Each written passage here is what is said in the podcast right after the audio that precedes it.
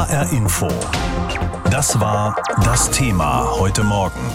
Man hat sich also geeinigt. Die Fraktionen der Ampelkoalition und die Union als größte Oppositionsfraktion wollen im Deutschen Bundestag heute eine gemeinsame Erklärung zur Lieferung schwerer Waffen in die Ukraine beschließen. Einige Änderungen am Antrag von SPD, Grünen und FDP hatten schließlich dazu geführt, dass die Union am Ende bereit war, ihre eigenen weitergehenden Anträge bzw. den Antrag zurückzuziehen. Deutschland also liefert schwere Waffen in die Ukraine.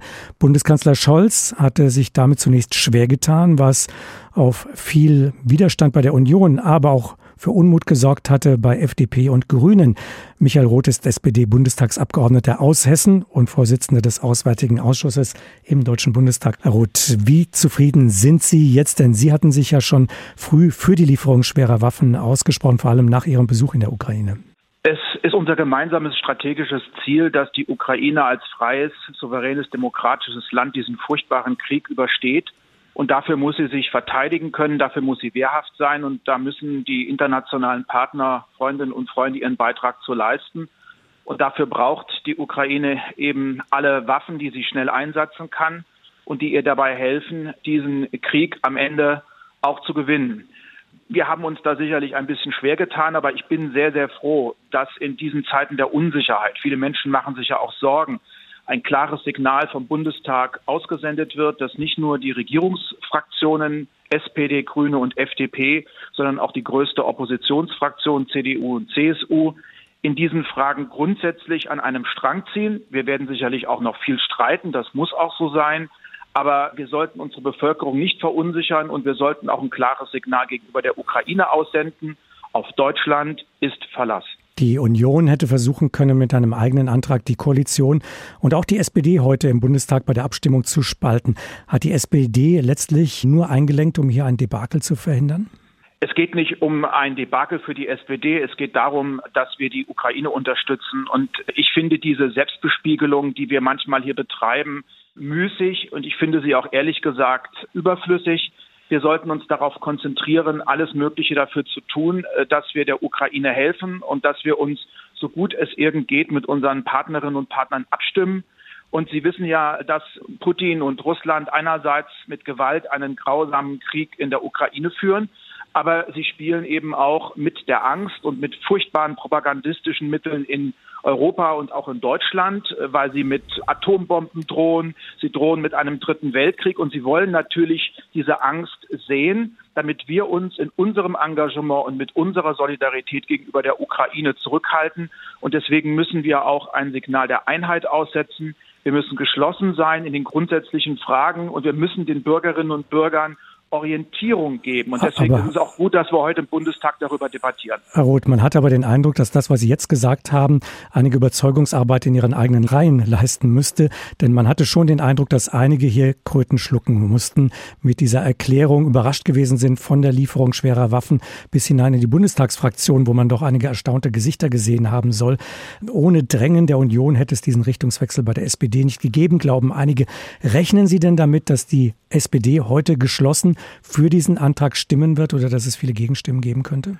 Selbstverständlich und da bedurfte es auch nicht der CDU, CSU. Wir haben ja auch in der Koalition lange darum gerungen. Und wir sind da auch ein Spiegelbild unserer Gesellschaft. Ich erlebe das ja auch, wenn ich mit meinen Bürgerinnen und Bürgern in meinem nordhessischen Wahlkreis spreche. Da sind ja auch nicht alle gleich begeistert, wenn man auf einmal nur noch über Waffen redet. Aber ich werde einen Satz, den mir eine Kollegin aus der Ukraine, als ich Lviv besucht habe, nie vergessen. Die sagte, die beste humanitäre Hilfe, die ihr uns jetzt leisten könnt, ist uns Waffen zu geben, damit dieser grausame Krieg beendet werden kann und damit Russland nicht weiter Kriegsverbrechen begeht und äh, Zivilistinnen und Zivilisten abschlachtet. Das muss man erstmal auf sich wirken lassen. Und dass das dem einen und auch der anderen schwerer fällt als vielleicht mir, das respektiere ich. Aber jetzt ist es gut, dass wir so weit sind, dass wir sagen, genau wie viele andere Staaten auch, wir tun alles, was wir können und dazu gehören auch Waffensysteme, die bislang nicht geliefert worden sind. Und wir werden uns ja vermutlich, ich befürchte es, auf einen langen Krieg einstellen müssen. Und deswegen brauchen wir auch bei den Waffenlieferungen im Prinzip zwei Phasen. Und darüber können wir vielleicht auch noch mal kurz reden. Zwei Phasen bedeutet auch, es sollen jetzt beispielsweise Gepard-Panzer geliefert werden, von denen viele Zweifel haben, dass sie in der Ukraine überhaupt von Nutzen sein könnten im Moment. Allein die Munition dafür ist mhm. knapp. Und auch der ukrainische Botschafter hat schon gesagt, also wenn die nicht mitgeliefert wird, dann könnt eure Gepard-Panzer durchaus behalten. Auf der anderen Seite soll es eben diesen Ringtausch geben. Also russische Panzer russischer Bauart sollen aus anderen NATO-Staaten in die Ukraine geliefert werden. Deutschland liefert dann den Ersatz dorthin. Herr Roth, das Ganze wirkt so ein bisschen so, als ob man sagt, wasch mir den Pelz, aber mach mich nicht nass, als ob diese Drohungen Russlands auf die SPD eben doch eine Wirkung haben. Stichwort Atomwaffen, Dritter Weltkrieg. Überhaupt nicht. Noch einmal in der ersten Phase das heißt, in den nächsten Wochen äh, braucht die Ukraine Waffen, die sie sofort einsetzen kann und die schnell lieferbar sind. Da hilft uns der Ringtausch. Das ist eine sehr pragmatische Lösung. Die ukrainischen Streitkräfte äh, können halt mit äh, Waffen aus sowjetischer Produktion gut umgehen. Und es gibt ja noch eine Reihe von Staaten, vor allem in Mittelosteuropa, aber darüber hinaus, die haben diese Waffen. Die gehen jetzt ganz rasch in die Ukraine und wir ersetzen diesen Staaten dann diese Waffen mit modernem Gerät. Das ist die schnellste und beste und pragmatischste Lösung, für die habe ich mich auch schon seit Wochen eingesetzt. Aber dann kommen wir zur zweiten Phase. Der Krieg droht länger zu dauern. Und dann brauchen wir eben auch andere Waffensysteme. Einmal, weil die sowjetischen Waffen endlich sind oder die Waffen aus sowjetischer Produktion. Und da kommen wir dann zum Gepard. Sie haben völlig recht. Der kann nicht sofort eingesetzt werden. Das ist eine anspruchsvolle ähm, Waffe, ähm, wo es um Luftabwehr geht. Ähm, die ist zwar schon alt, aber die scheint gut zu funktionieren und ist sehr effizient.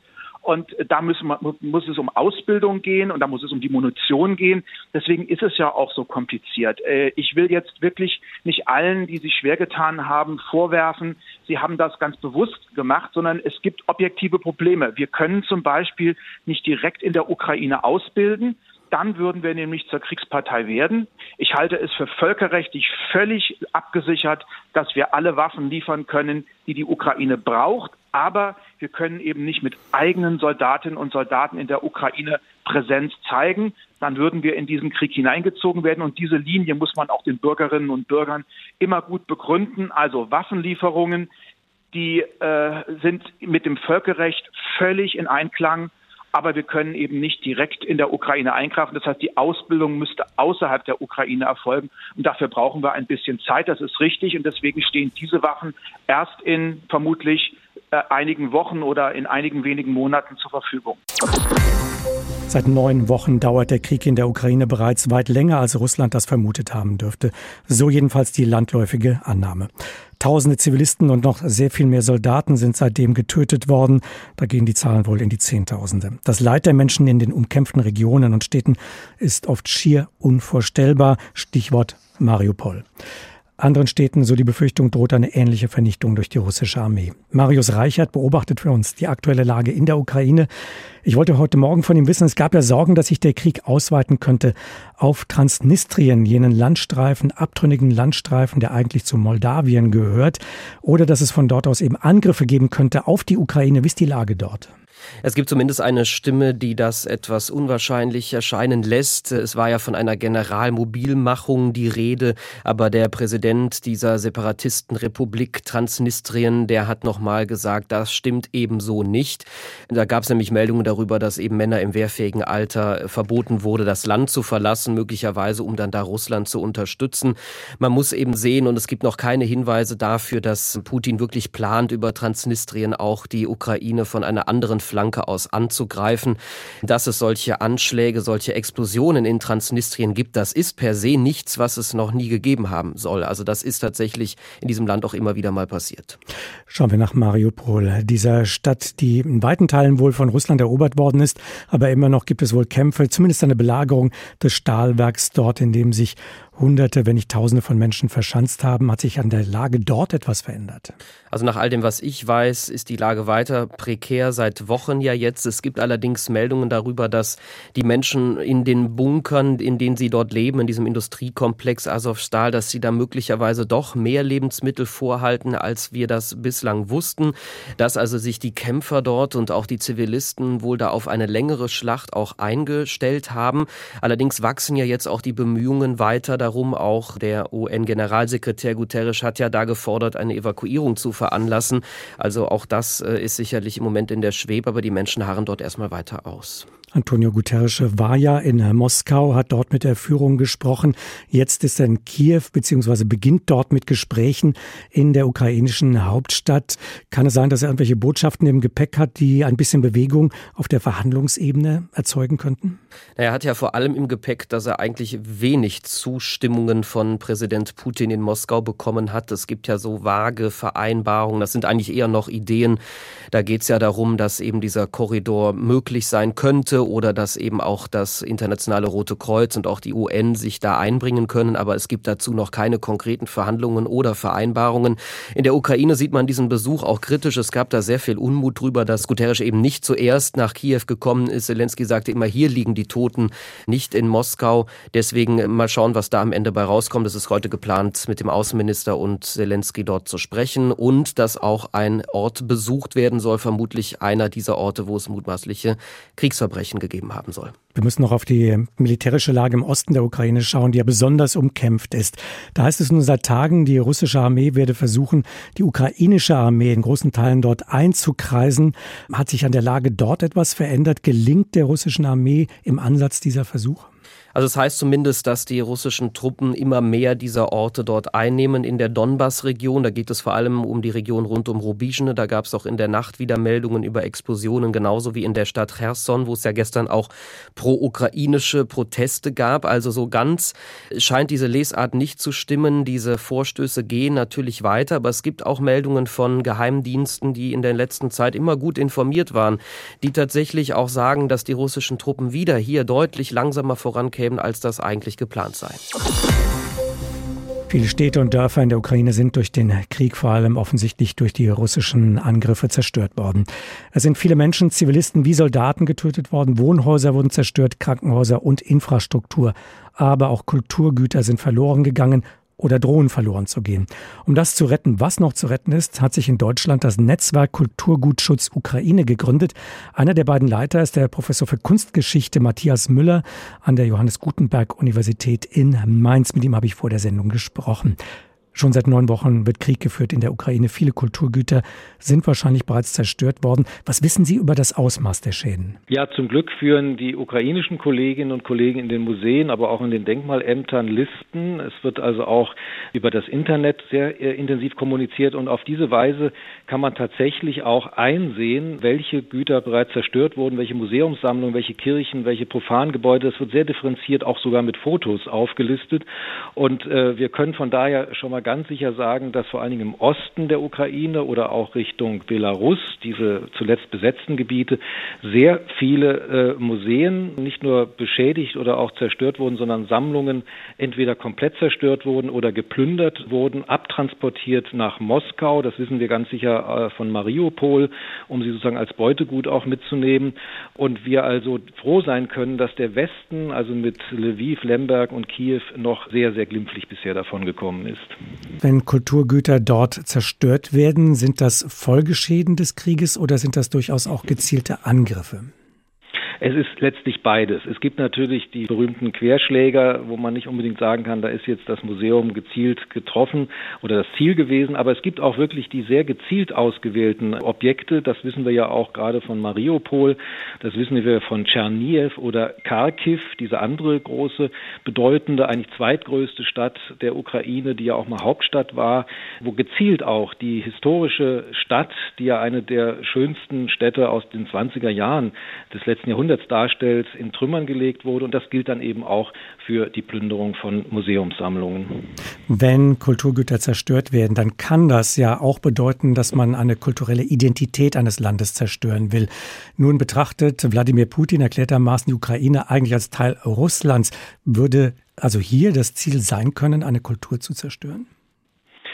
Das würde ich ganz klar bejahen. Wenn man die Äußerungen sowohl Wladimir Putins als auch seines Umfeldes, auch seines äh, Umfeldes mit Historikern, mit Politologen sich anguckt, aber auch das journalistische Umfeld, dann fällt auf, gerade in den letzten Tagen, dass dezidiert immer wieder klargemacht wird, die Ukraine, die sich nicht freiwillig ergibt und nicht anerkennt, dass sie eigentlich Teil des russischen Imperiums ist, hat ihren Anspruch verwirkt, eine eigene Existenz zu führen. Und dazu gehört auch der Anspruch einer eigenen kulturellen Existenz Existenz.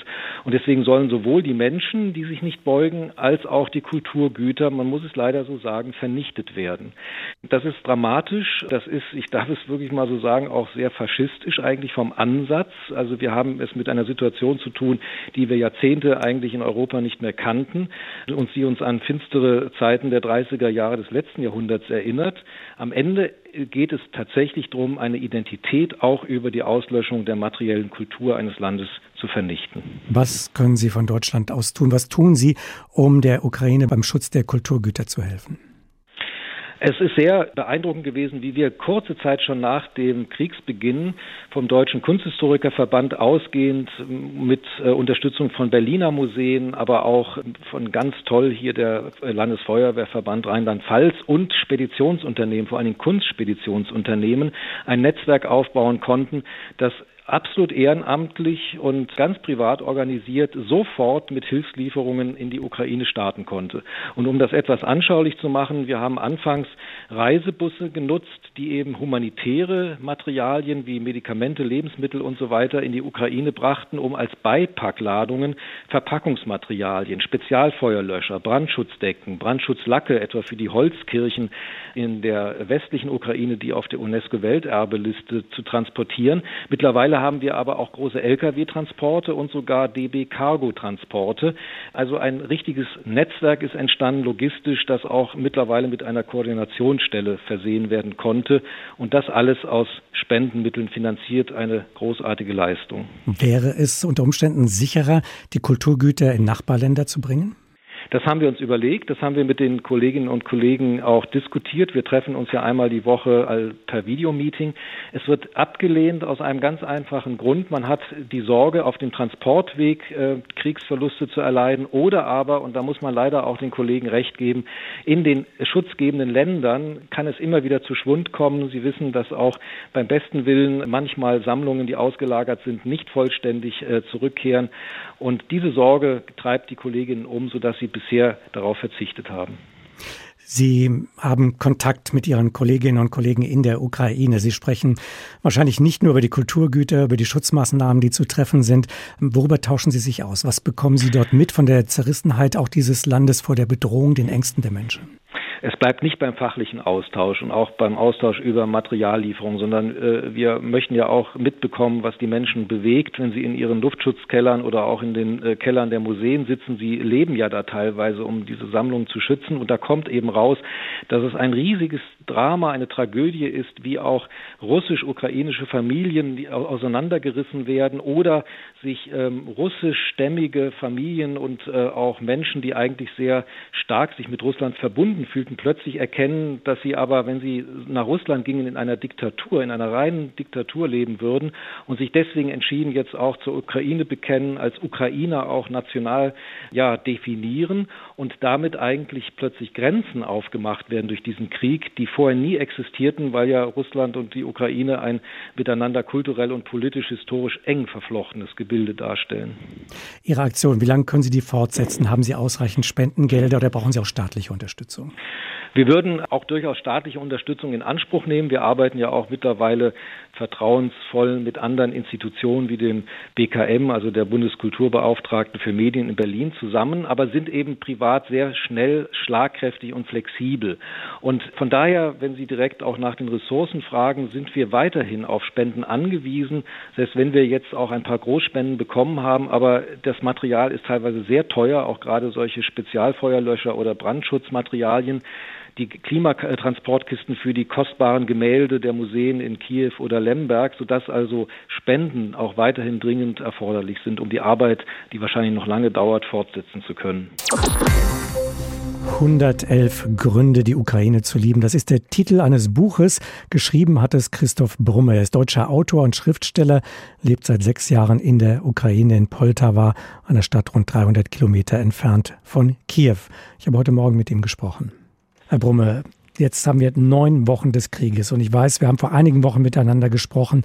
Da haben Sie uns geschildert, was für einen großen Widerstandswillen der Ukrainer es gibt, den unbedingten Willen, den russischen Invasoren zu widerstehen. Und Sie haben uns damals auch geschildert, es geht um die ukrainische Identität, die Existenz dieser Nation, um die hier gekämpft wird.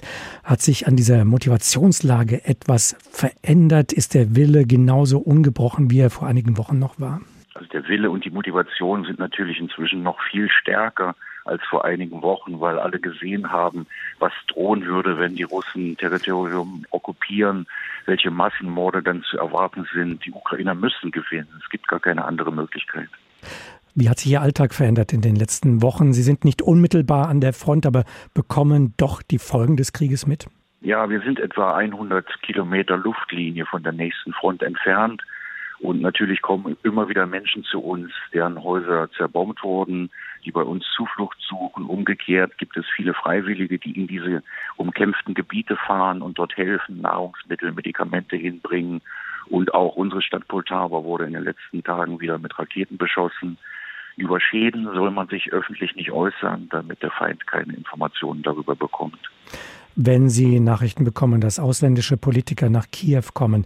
Jetzt der UN-Generalsekretär Guterres nach seinem Besuch in Moskau. Verbinden die Menschen in ihrer Umgebung, ihre Freunde, Bekannten irgendwelche Hoffnungen damit? Also wenn westliche Politiker militärische Hilfe zusichern, dann verbindet man damit natürlich Hoffnung. Aber dass die UNO den Konflikt beschwichtigen oder den Krieg beenden könnte, das glaubt ja niemand die russische Gesellschaft ist viel zu fanatisiert und viel zu raschistisch, wie man hier inzwischen sagt, also von Faschismus, Raschismus und viel zu verblendet. Wie gehen Sie miteinander um in der Ukraine? Es gibt sehr viele Menschen auch mit russischen Wurzeln, russischsprachige Menschen, die in der Ukraine leben, einen ukrainischen Pass haben. Wie geht man miteinander um? Hat sich da etwas verändert? Spüren Sie da etwas? Nein, überhaupt nicht. Es ist ganz egal, ob jemand Russisch oder Ukrainisch spricht. Natürlich hört man es inzwischen lieber, wenn Ukrainisch gesprochen wird. Aber wer Russisch spricht, der kann das tun. Das ist überhaupt kein Sprachproblem. Der ukrainische Präsident Zelensky hat ja diese Woche gesagt, das einzige Land, in dem russischsprachige Menschen unterdrückt werden, ist Russland selber. Und das stimmt auch. Also der Zusammenhalt hier in der Bevölkerung ist gewachsen. Man hilft sich viel stärker als früher. Die Solidarität ist sehr, sehr stark. Gibt es ein Alltagsleben jenseits der Bewältigung dieses Krieges? Schildern Sie uns, ob es noch ein normales, in Anführungsstrichen, Leben gibt. Auch Sie als Schriftsteller haben Kontakte zu Künstlern. Hat sich das alles verändert durch diesen Krieg oder versucht man sich da kleine Inseln noch zu erhalten? Also das Erstaunliche ist, wenn man nicht wüsste, dass Krieg ist, könnte man hier durch die Stadt gehen und würde das gar nicht glauben. Die meisten Menschen arbeiten wieder, die Arbeiten, die öffentlich zu sehen sind, denen wird nachgegangen, die Straßen werden geputzt, es werden Blumen und Beerensträucher verkauft, man also wieder Pflanzen anpflanzen, im Herbst ernten und so weiter. Das ist ja auch ein Ausdruck von Optimismus.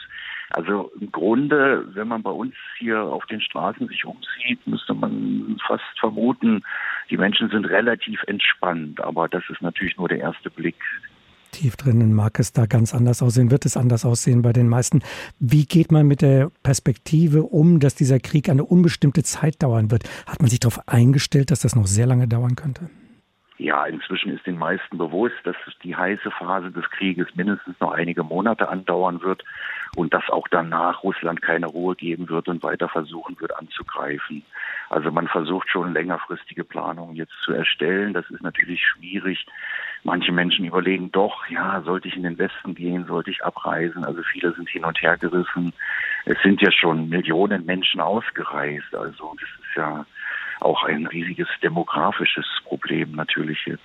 Fürchtet man, dass dieses Land wirklich in einem übertragenen Sinne auch ausblutet, nicht nur auf den äh, Schlachtfeldern, sondern eben auch dadurch, dass so viele Menschen weggehen? Ja, die Folgen sind natürlich noch gar nicht absehbar. Es sind ja vor allem junge Frauen und sehr, sehr viele Kinder, die ins Ausland gegangen sind. Also ja, man hofft das Beste und kämpft weiter. Man muss auch von Tag zu Tag denken. Der Krieg in der Ukraine. Fakten, Hintergründe, Perspektiven in HR Info.